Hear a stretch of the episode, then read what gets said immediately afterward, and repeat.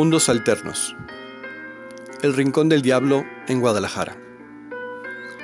Caminando por la Plaza Tapatía rumbo al Hospicio Cabañas, en la calle Morelos esquina con Humboldt, en el número 102, se encuentra una de las dos casas restauradas en la zona que conservan la arquitectura tradicional tapatía.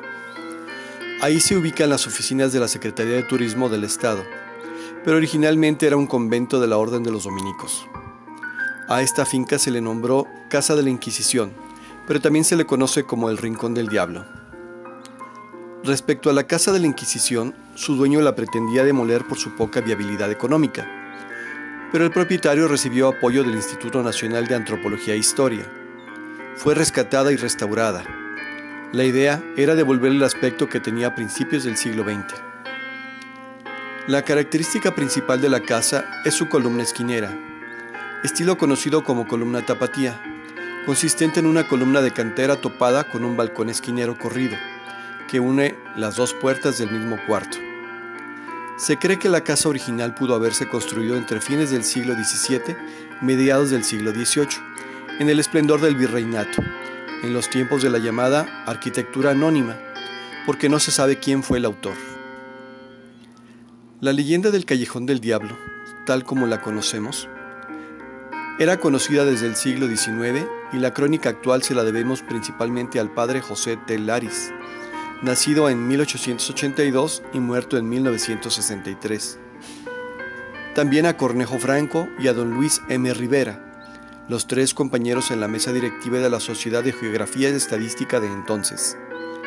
Sin embargo, el padre Laris tenía fama de exagerar un tanto los relatos, haciéndolos imprecisos e inexactos por lo que sus compañeros abiertamente se burlaban de lo que llamaban las vaciladas del presbítero Laris. El Callejón del Diablo, llamado así por la gente de la ciudad, nunca tuvo ese nombre oficialmente. En un plano de 1863 se le ubicaba en el último tramo de la actual calle de Huerto, antes llamada Tesmo, que iniciaba en una dirección diagonal al paseo de lo que ahora conocemos como Calzada Independencia. En ese entonces, designaban a este tramo como la calle o callejón de la horca, porque en algún momento hubo algún ajusticiamiento de ese tipo, ya que en tiempos de la colonia ahí se encontraba una pequeña plaza, colindante con el convento de los dominicos, donde fácilmente podría caber un cadalso y el público testigo. El relato original va más o menos así. En postrimerías del gobierno de la Real Audiencia en Guadalajara, fue indispensable construir en la huerta del convento de Dominicas un departamento con una pequeña ventana en la pared que daba hacia el callejón del ahorcado. Por el interior se ubicó la cama de la maestra de novicias. En una noche, en que ni la luna se atrevía a atisbar por aquellos tétricos sitios, se despertó alarmada la religiosa encargada de las novicias a causa de los gritos y blasfemias que se escapaban de aquel antro de tinieblas. Como en ese momento la esquilita capuchina, o sea, una campana, que tocaba a rezar a las 12 de la noche, la maestra del noviciado no pudo darse cabal cuenta de las tragedias que se desenvolvían en el ya repetido callejón. Mas habiendo cesado la esquila de llamar a las religiosas, mediante una silla pudo la religiosa asomarse por la arpillera, bajándose violentamente, horrorizada al ver que frente a la puerta de la casucha que ocupaba el rincón había una larga mesa con un paño de tumba, donde cuatro velas negras sostenidas en cráneos humanos alumbraban a varias mujeres desmelenadas, que apurando en copas un brebaje misterioso, azotaban con recias disciplinas a un santo Cristo de marfil, que tendido sobre aquella triste y sacrílega mesa, parecía que con, con sus inconmovibles miradas suplicaban gracia y favor de aquellas brujas.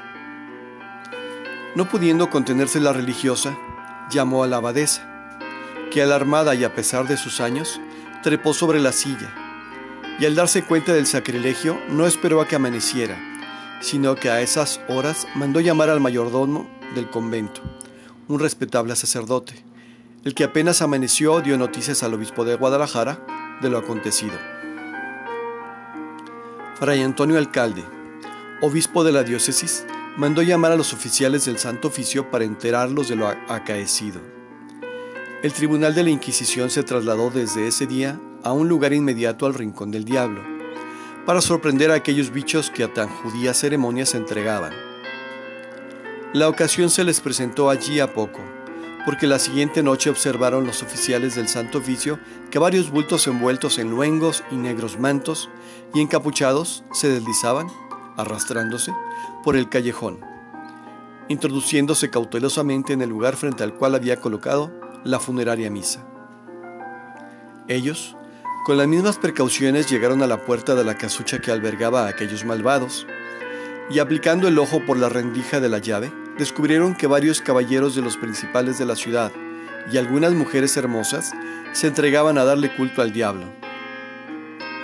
No pudiéndose contener y a los gritos de dense al rey, paso a la Inquisición, empujaron la centenaria puerta, que cayó hecha astillas, y desenvainado apresuradamente sus tizonas, se trabó un rudo combate entre los brujos y los inquisitoriales, quedando la victoria de parte de estos.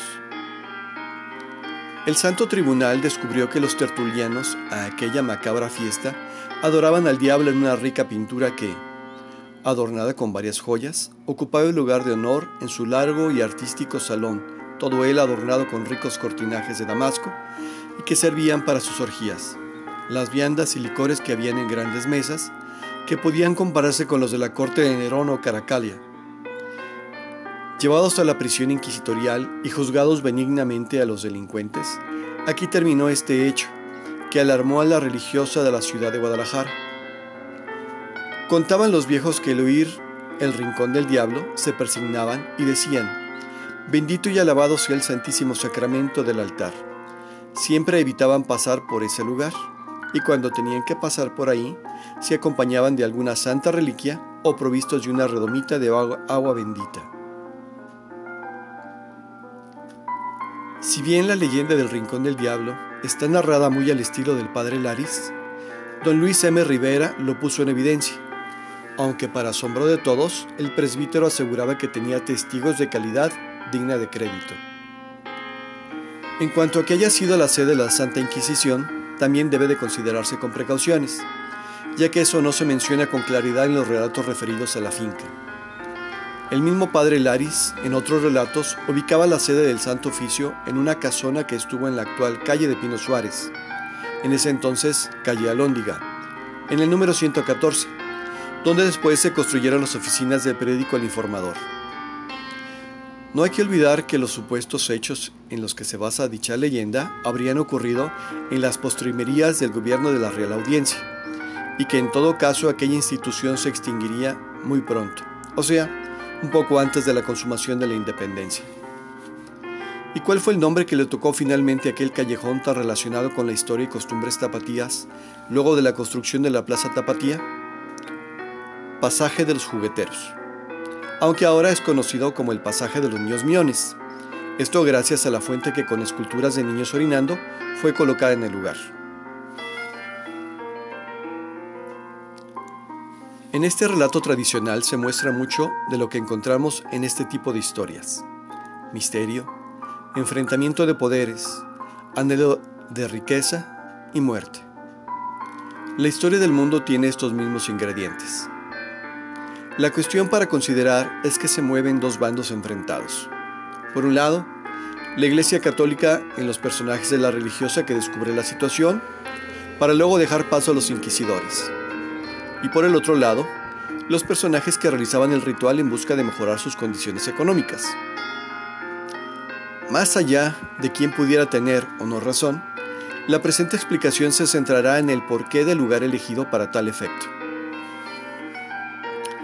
Es creencia común de diversas tradiciones espirituales que una parte de la conciencia permanece más allá de la extinción del vehículo físico, o sea, del cuerpo.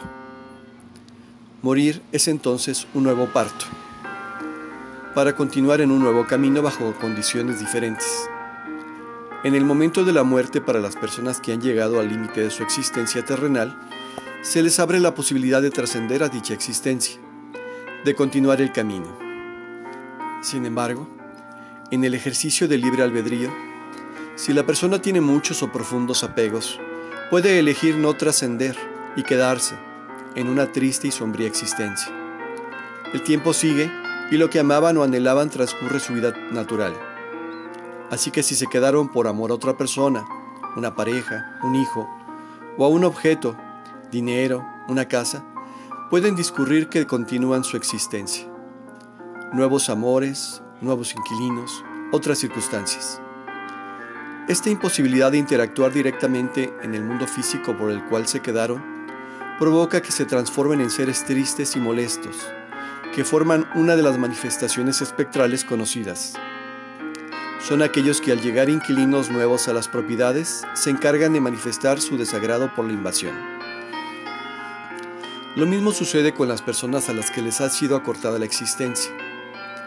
Puesto que hay una fecha determinada para trascender, si por el ejercicio de libre albedrío alguien ve interrumpida su existencia física, deja al espíritu libre pero carente de salida. Las emociones que se presentaron en el momento de la muerte se mantienen en el espíritu. Si alguien muere enojado, seguirá enojado. Si muere pensando en venganza, seguirá en ese limbo terrenal buscando venganza. Confundido y atorado en su camino trascendente, dicho espíritu puede ser fácilmente engañado por gente malintencionada.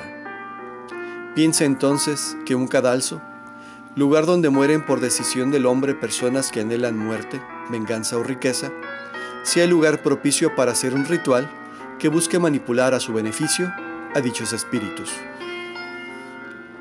La leyenda del Rincón del Diablo dice, con los aderezos correspondientes, que el ritual que llevaban a cabo los personajes en cuestión intentaba acrecentar la riqueza de los participantes. Entonces, si en ese sitio se habían ajusticiado a algún ladrón ávido de riqueza ajena. El ritual, independientemente de si en realidad requería la adoración del diablo o no, buscaba aprovechar el espíritu perdido de un ajusticiado. El enclave del ritual estaba justificado. El medio y el resultado, no tanto. Mundos Alternos se transmite los martes y los viernes después de las 20 horas, con repetición a las 23 horas. Si tienes algún comentario o quieres compartir tu historia, envía un correo a creativos.ceo.gmail.com.